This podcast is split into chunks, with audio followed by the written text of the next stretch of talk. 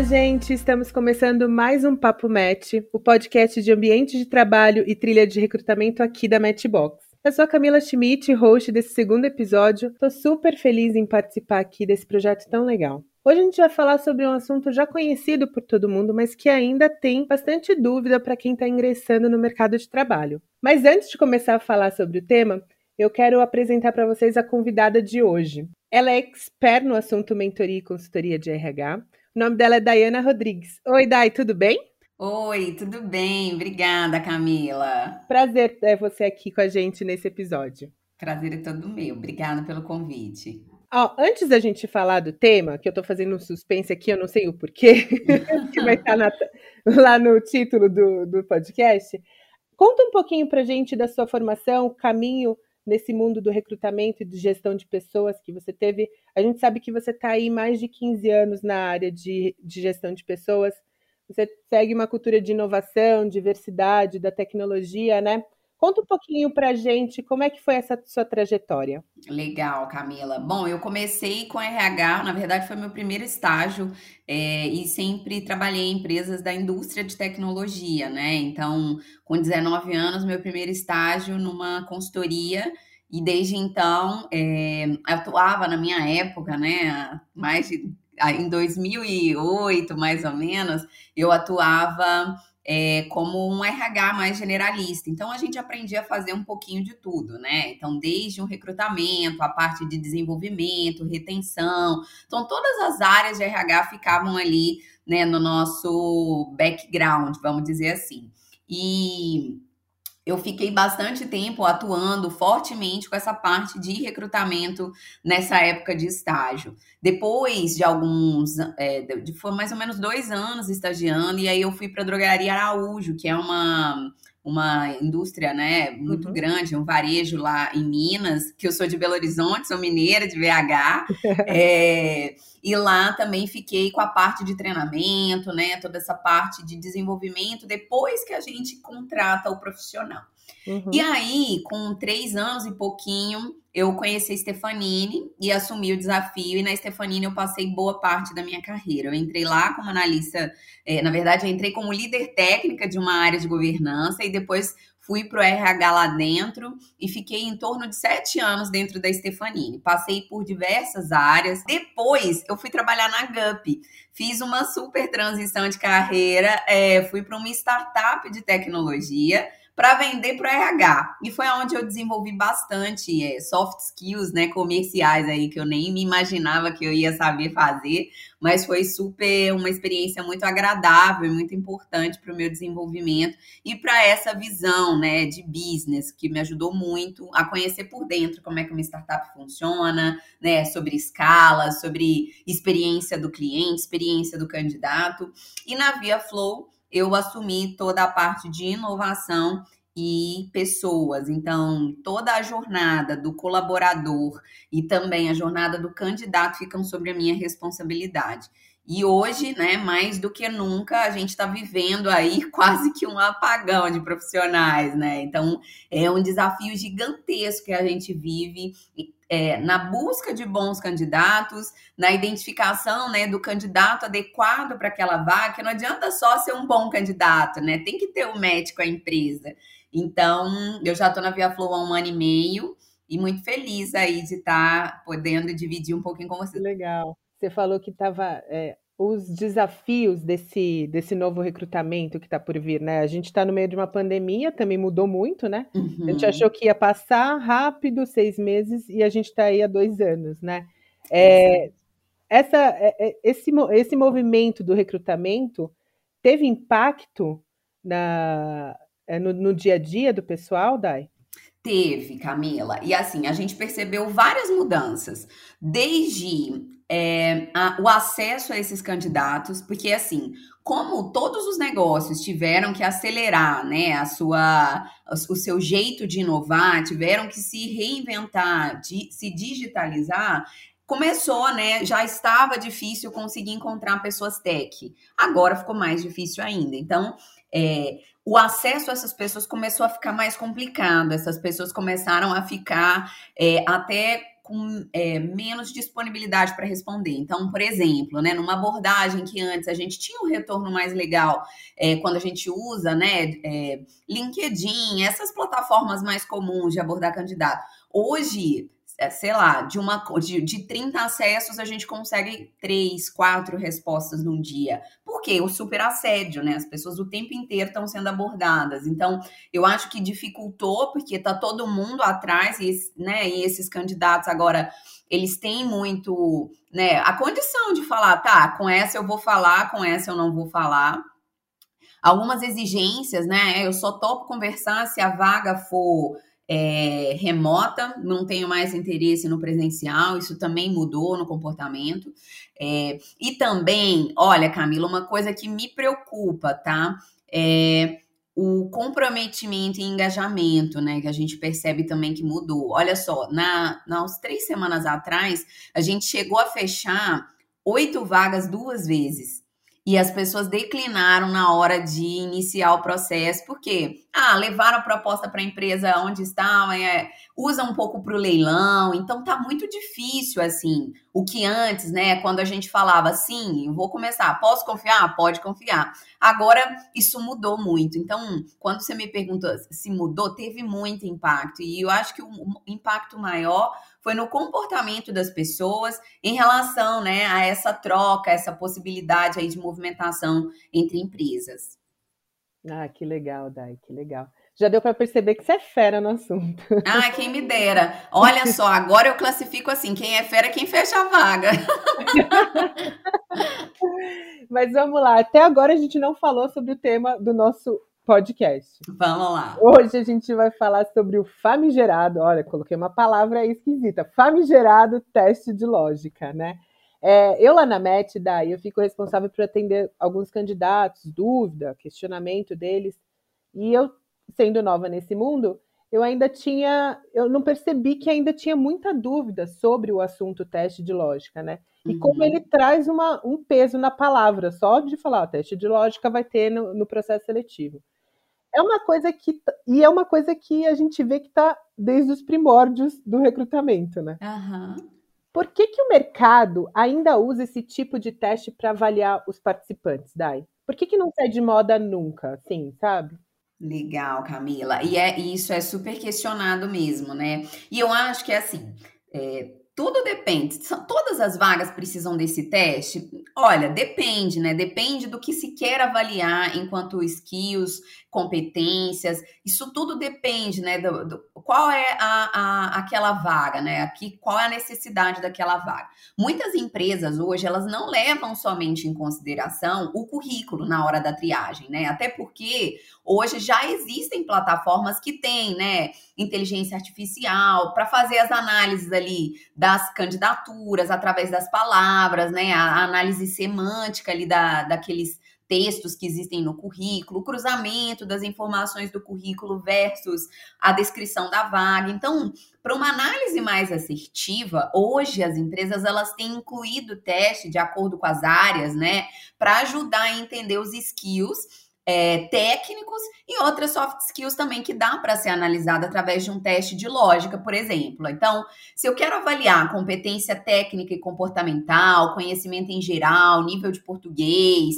é, essas provas ajudam a gente ver, por exemplo, pensamento crítico, analógico, criatividade, a capacidade da pessoa resolver problemas. Então, o teste ele serve para apoiar as empresas. Imagina assim, um volume muito grande de currículos uhum. e eu tenho ali vários bons candidatos só olhando pelo currículo. Então, uma forma fácil, né, de eu chegar em candidatos mais assertivos e mais adequados para aquela vaga, considerando que algumas habilidades e conhecimentos relacionados a essas características, né, um pensamento crítico, um raciocínio lógico, essas pessoas, elas elas entram ali num filtro a partir de uma boa avaliação através daqueles testes. Então, isso ajuda as empresas a serem mais assertivas na hora de tomar a decisão. Imagina num cenário de empate. Ah, tem a Camila e a Dayana. A Dayana tirou nota 8 no teste, valendo 10. E a Camila tirou 9,5. As duas são incríveis. Mas hoje, para essa vaga, eu preciso de um que mais ali na hora da avaliação, né? Em relação ao raciocínio lógico. Então, com certeza, eu vou decidir pela Camila. Então, serve também ali como uma forma de é, desempate ou de facilitar a decisão em relação ao candidato selecionado. Legal, Dai. Você já linkou com a minha próxima pergunta, que seria qual a importância, né? Mas é isso mesmo, né? É a capacidade de lógica analítica, né? Que você vai dizer o, o que traz o valor para o recrutamento, né?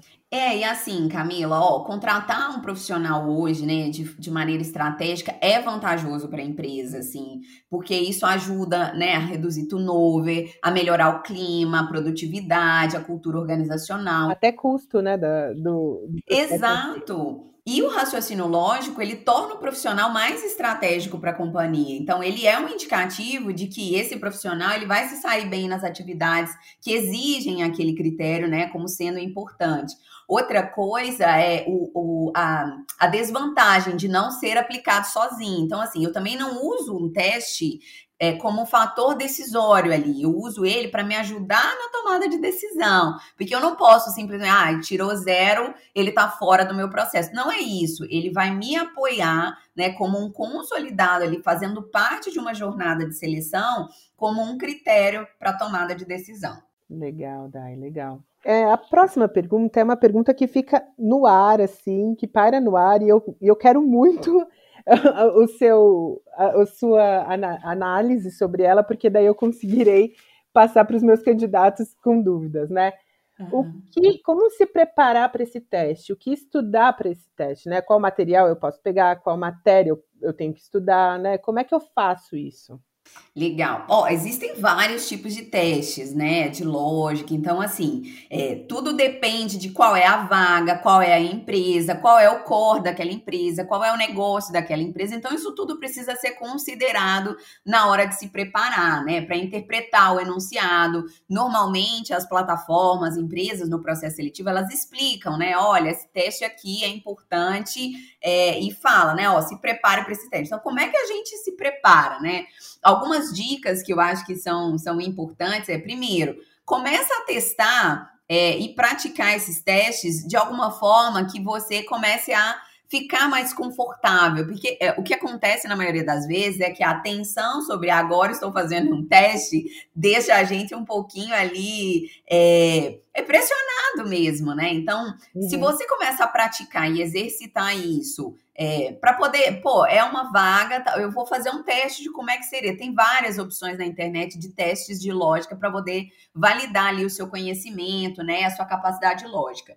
Outra coisa é, quando você faz um teste, vai atrás do resultado, né? Corre, procura com pessoas para corrigir, ou vai na, na, internet mesmo, que tem vários gabaritos dos testes que você faz, você vai ter o resultado, para poder ver, ah, tá, adotei uma lógica legal, tirei a nota X. E refaça se você não teve uma nota legal, para você ter a oportunidade de se aprimorar naquilo ali. E outra coisa importantíssima, né? Que é se concentrar. Não adianta gente começar a fazer o teste, deixar a janelinha do WhatsApp, deixar o celular ligado, a notificação chegando. Você precisa concentrar, né? Porque durante o processo, né, de realizar o teste, você precisa ter clareza de pensamento para poder, né? Então se dedica, evite distrações, se concentre para fazer aquilo ali e conheça a empresa, né? É importante entender a empresa para que você faça minimamente, ele tenha minimamente uma noção de por qual motivo aquela empresa está pedindo o teste lógico. A gente falou algumas características que a gente consegue entender, né, quando a gente tem uma boa resposta ali no teste de lógica. Beleza. E aquela máxima, né, para você ter um desenvolver, desenvolver um raciocínio lógico é fazer palavras cruzadas, ler bastante, né? Isso a gente tem que já desenvolver desde pequeno, né? É, e tem um negócio, né, que pelo Fórum Mundial Econômico a gente teve no ano passado, né, ele elegeu algumas competências como sendo soft skills mais importantes para os profissionais até 2025. E uma delas é pensamento crítico, né? E como é que você desenvolve o pensamento crítico? Ampliando o seu repertório, boas leituras. A gente está numa era, né, e numa, num excesso de consumir rede social, consumir, né, aplicativos, mas a gente tem que investir no nosso conhecimento, investir na nossa capacitação. Tem gente que aproveitou a pandemia e o tempo ocioso para fazer mais amizades nas redes sociais. E tem gente que aproveitou para tirar a certificação, para fazer cursos gratuitos que várias né, entidades conseguiram liberar. Eu mesmo tirei uma certificação Scrum no início do ano passado. Eu falei, ó, oh, vou aproveitar esse tempinho livre aqui para estudar e melhorar ali o meu repertório, né, e a minha capacitação. Então, essa é uma dica excelente, porque assim a gente amplia a nossa capacidade crítica e o, o raciocínio lógico vai ajudar a gente na hora de tomar decisão e com, com precisão, né, Camila? Isso, isso mesmo. Uh, Dai, uh, a, gente, a gente entrou na importância, no, no, no, nas dicas e tal. Como é que esses testes são avaliados dentro de uma empresa? Eles correm aonde dentro dela? Pelo RH, empresa? Quem avalia esses testes, né? Normalmente, é, esses testes, eles ou são avaliados pelas próprias empresas, as, as, próprias áreas de RH, então depende muito, né? Eu já trabalhei em empresas que a gente tinha um gabarito pronto ali, o teste de lógica, o RH mesmo corrigia, também tem outras frentes, né? A empresa que eu trabalho hoje, a gente utiliza uma plataforma. E essa plataforma, ela já tem, né? Na hora que o candidato faz o teste, já responde para ele, né? Automático o gabarito ali do sistema da plataforma, então corrige automaticamente. E aí eu, como avaliadora, como gestora da vaga, eu tenho acesso ao resultado e quais foram, né? As respostas incorretas ali, que eu posso ou não é, entregar para o candidato para que ele tenha né, a visão. Algumas plataformas, inclusive, já fornecem para o candidato né, quais foram as questões que eles não acertaram. Então, normalmente, isso já vem com gabarito, já vem num formato mais estruturado de respostas prontas numa jornada ágil dentro de plataformas, por exemplo, para recrutamento, que faz parte daquela jornada de avaliação. Em alguns momentos, Camila, o gestor também pode pedir para ver, ah, deixa eu, deixa eu analisar como é que foi o teste de lógica dos candidatos, porque ali para ele pode ser algo importante na hora de ponderar quando ele tiver com três candidatos ali no shortlist poxa, esses são excelentes. Agora, qual vai ser o critério para eu escolher entre os melhores, né? Se todos estão é, alinhados com a minha expectativa de cultura, com aspectos comportamentais, estão correspondentes aos pré-requisitos da vaga, talvez o teste de lógica possa ser ali um critério para apoiar nessa tomada de decisão. Legal, Dai. É, também dentro de um teste de lógica a gente pode, né? É, o resultado dele dá várias, várias equações, né? Vários caminhos, né? A gente pode também ver a capacidade de análise, de síntese da pessoa, né? Exato. Tem dois tipos de raciocínios, né? Aquele raciocínio dedutivo de inferências, né? Que faz parte, né? Da capacidade de partir de geral para para chegar no particular e também tem aquele raciocínio indutivo, né, que seguem o caminho inverso. Então, partem de uma proposição específica para depois generalizar e aplicar também no contexto geral. Então, tem várias coisas que a gente consegue testar com o raciocínio lógico ali, né, nas questões. Então, Dai, eu vou, vou partir para uma pergunta que, assim, quando eu vi o nosso roteiro, essa pergunta meio que brilhou meus olhos, né? É, e eu achei essencial trazer para o nosso papo. Qual é o direcionamento para teste de lógica em programas exclusivos para diversidade? Tem alguma coisa necessária a ajustar? Tem algum direcionamento? Tem, eu vou te contar um caso nosso aqui da, da Via Flow, né? Que é a empresa que eu, que eu lidero. É, a gente tem um programa que se chama Flow Talents. É um programa de formação e inclusão de pessoas na tecnologia. E aí a gente fez a última edição de diversidade, com a inclusão de mulheres e pessoas trans no programa. Então foi uma experiência, Camila, que a gente aprendeu muito. E uma das coisas que a gente aprendeu, e aí a gente, né, foram decisões, e eu, eu, eu não vou aqui levantar uma bandeira de dizer que eu fiz certo ou errado, eu vou te falar como a gente aprendeu e que pra gente funcionou. Né? Eu sei que eu não sou a melhor pessoa para trazer conceitos e falar sobre diversidade. Talvez eu, eu não seja essa voz, mas eu vou contar como é que a experiência para a gente deu super certo. Uhum. Quando a gente pensa em incluir, né, tem aquele conceito que a gente aplicou aqui que foi, bom, igualdade é eu dar acesso às pessoas, né, às mesmas pessoas, às mesmas oportunidades. E quando eu penso em equidade, eu preciso adaptar as oportunidades para deixar justo, né? E quando eu falo de inclusão na Via Flow, o que que a gente pensou? Que tinham duas formas para a gente trabalhar a diversidade. A gente poderia formar pessoas então, o formar significa eu preciso desenvolvê-las, eu preciso dar mentoria, eu preciso ensiná-las. E para isso, a gente tinha como parte do programa uma etapa de raciocínio lógico. Só que para incluir, Camila, a gente entendeu que a gente precisaria abrir mão do, do teste de lógica. Por uhum. quê? Porque algumas dessas pessoas não teriam acesso e talvez esse seria um critério que deixariam elas de lado. Então, a gente tomou a decisão de excluir o critério de raciocínio lógico. E aí, como que a gente mudou, né? Depois da formação dessas pessoas, a gente incluiu três testes, porque aí como que a gente analisou? A gente ensinou tecnologia, ensinou uma linguagem de programação. Raciocínio lógico era importante para essas pessoas aprenderem a linguagem de programação. Só que a gente colocou três testes de nivelamento durante o processo. Então a gente adaptou o programa para fazer dar certo. Então, o primeiro era depois do conceito básico, eu testei para ver se as pessoas tinham assimilado. Depois de um mês, eu dei mais um teste para poder nivelar, né, em relação ao que, que ficou ali de, é, de gap para o próximo desafio. E o terceiro foi o, é, o desafio de conclusão.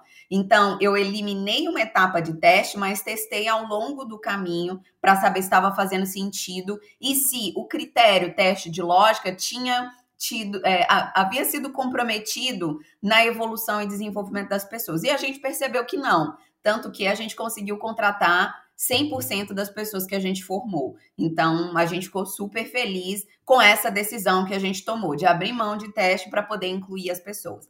Mas a gente também acredita, e aí trabalhando as outras vagas aqui na ViaFlow, que a gente pode utilizar os filtros de forma inclusiva. Então, se eu quero dar oportunidade para mais mulheres no mercado de trabalho, eu vou utilizar esse filtro a meu favor. Da mesma forma, se a pessoa não declara qual é o gênero, eu também vou utilizar. Então, a gente pode usar esses filtros de forma inteligente para facilitar e aumentar a questão da inclusão, né? Então, a gente enxerga dessa, dessas duas formas e foi assim que a gente conduziu os nossos processos. Hoje a gente está super feliz, assim, nós temos é, a nossa CEO, que é uma mulher, a nossa CFO, que é uma mulher, e eu, que sou a diretora de inovação e pessoas, liderando uma empresa de tecnologia, né? Então, hoje a gente tem várias pessoas trans, várias pessoas. É, é, é, que a gente conseguiu incluir que não eram de tecnologia, né? Porque isso é uma forma de inclusão, eram pessoas que estavam fora do mercado de trabalho há muito tempo, que não sabiam desenvolver, que não sabiam tecnologia, e a gente trouxe inclusão. Pessoas né, de, de, de baixa renda, a gente conseguiu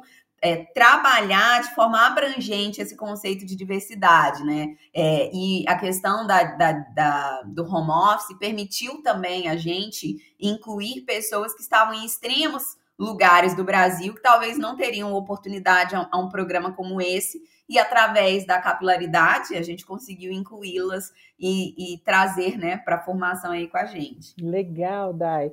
Você falou girl power, né? É. Da, da, da, tecnologia praticamente masculina e vendo mulheres aí entrando é. nesse meio é sensacional. É né? muito legal, assim. E como é é, como o mercado está aberto a isso, né? Lógico, né, que há 20 anos atrás, quando a Grazi, que é a nossa CEO, ela começou, com certeza o mercado reagiu de forma diferente, ela teve, né, mais dificuldades aí de, mas agora a gente está super comemorando, assim, é, tá muito legal. É muito legal, muito, é muito legal ver a inclusão e o jeito que as empresas estão pedindo ela, né? o jeito que a gente está necessitando, necessitava sempre, né, desde o começo, mas agora é, é uma coisa assim. Lá na MET a gente está fazendo, entrando em vários programas com esse, com esse aspecto né, da diversidade para a gente ver isso né, como, como programa de treininho e, e, estágio. Mas é muito legal. Bom, da, ó, Dai, eu queria fazer uma pergunta assim. Você vê o teste de lógica se mantendo para processos futuros? Assim, qual é a tendência? É, a tendência é substituir esse modelo? Ou a gente vai. Porque você falou assim: tem testes hoje que você vai lá é, na plataforma, você, por inteligência artificial, ele, ele vê como é que você está escrevendo, ele vê o que você quer, quer a sua síntese, e ele já consegue dar para gente um monte de, de competências, né? Que essa pessoa. Você acha que vai ser mais visto esse caminho de testes? Ou o teste de lógica está aí para perdurar para sempre? É, eu acho, Camila, que, que assim, ele vai estar tá imbuído ou ele vai estar tá, é, é, atrelado em outras formas de testar, né? Então, talvez a etapa se chame teste de lógica, mas a forma de testar essa sua capacidade lógica vai mudar. Eu acredito nessa evolução, nessa nesse avanço assim. E eu tenho visto o comportamento, principalmente das HR techs, né? Nessa reinvenção de como é que eu valido isso tecnicamente. Então, poxa, a gente já está vendo, né? Inteligência artificial para leitura é, de vídeo, análise do comportamento, de gestos, expressão facial. Eu acho que a gente vai caminhar sim para a evolução né, tecnológica dessas métricas e dessas formas de avaliar a capacidade lógica, mas eu acredito também que depende muito da vaga, depende muito da empresa, depende muito daquela função, né? E pode sim ser necessário. Ainda existem, né? Muitas empresas e indústrias que ainda existem lá, né? Aqueles testes manuais, a grafologia, que me... então assim, olha, 10% das empresas no Brasil, né? Adotaram plataformas digitais para os seus processos seletivos. Então existe ainda um mar de oportunidades para ser explorado, né? E eu acho que junto com essa é, evolução do RH em relação né, à digitalização do processo, a melhoria da experiência do candidato, que a gente precisa pensar assim. Esse candidato, ele tá ali no Instagram, ele tá ali no Facebook, ele compra no iFood, ele compra em plataformas intuitivas e que possuem e oferecem para ele experiências incríveis. Então, participar de um processo seletivo chato, maçante, com etapas cansativas, será que faz sentido? Se esse mesmo candidato é esse mesmo consumidor? Eu acho que é aí que a gente precisa é, ser criativo como RH, ser criativo como fornecedor, né? Engajar, né, a pessoa para aquela vaga, né? Exatamente. Hoje a gente disputa, não é mais a empresa que escolhe o candidato, é ele que escolhe onde ele vai trabalhar, né? Uhum. E o pensamento também do candidato, né? Eu quero fazer algo para o meu bem, assim, para eu deitar na cama e dormir. Ó, estou fazendo uma coisa melhor para mim, é o que eu quero, né? Antigamente a gente buscava empregos, né?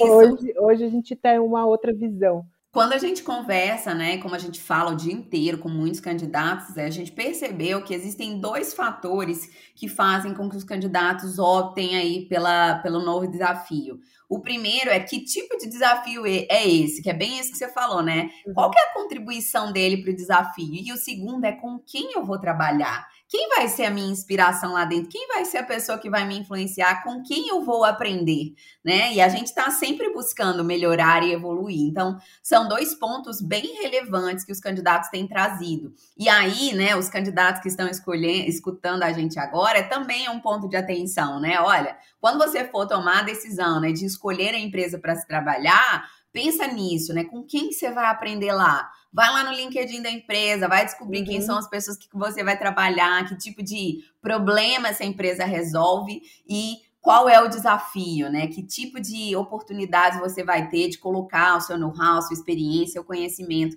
a serviço daquele negócio, né? Ah, muito legal, Dai. A gente está chegando ao fim do nosso, do nosso papo match, Dai. Que Poxa, triste. foi tão rapidinho. Foi rapidinho. Nossa, Dai, você viu que conversa boa vai rápido, né? A gente nem sente o tempo passar. Ah, foi um prazer. Muito obrigada. Eu amei o nosso papo de hoje. Muito obrigada pela presença. É muito bom saber e conversar com pessoa que entende do assunto, foi muito esclarecedor.